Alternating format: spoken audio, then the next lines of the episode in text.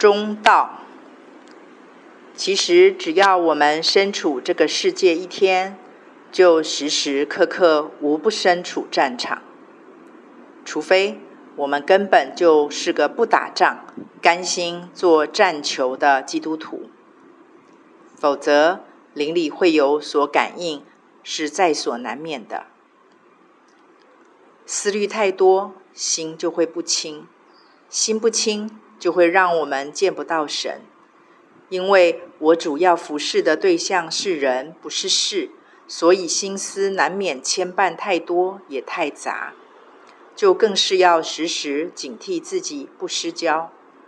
不过，我们仍旧是住在有限肉身中的人，一切都要小心过与不及的网罗陷阱，不要中了仇敌的计，被踩了刹车或油门。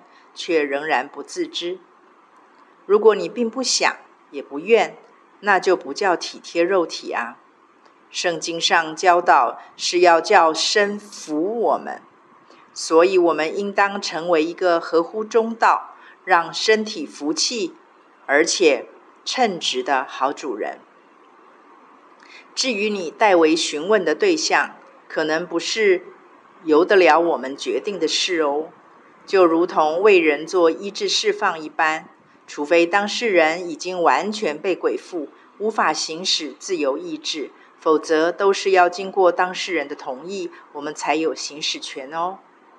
又如除偶像，我们只能除去自己邀请的偶像，而不能代替别人除去他所邀请的偶像。总之，都是要经由当事人以他的自由意志来选择决定哦。再者，我真心认为你关心的对象已经在路上了呢。导师在一旁观察你的时候，发现你的确用力操心多了点。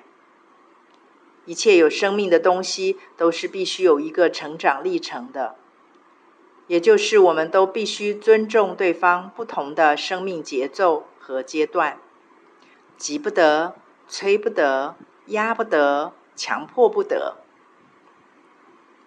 这不也是神坐在我们身上的吗？所以，我只能建议不要一直盯在对方的身上。你一定听过一个故事吧？有一个小女孩在自家的后院种了一颗小种子，每天关照、期待它能够发芽、长大。可是过了非常久，都没有一点点动静。小女孩很挫折，很失望，就去问爸爸。爸爸就陪她一起去研究问题到底出在哪儿。结果发现，原来小女孩关爱小种子的方式，就是每天把种子从土里拿出来，充满爱的对她说打气的话，叫她加油，赶快长大哦。然后再把它小心翼翼的埋回土里。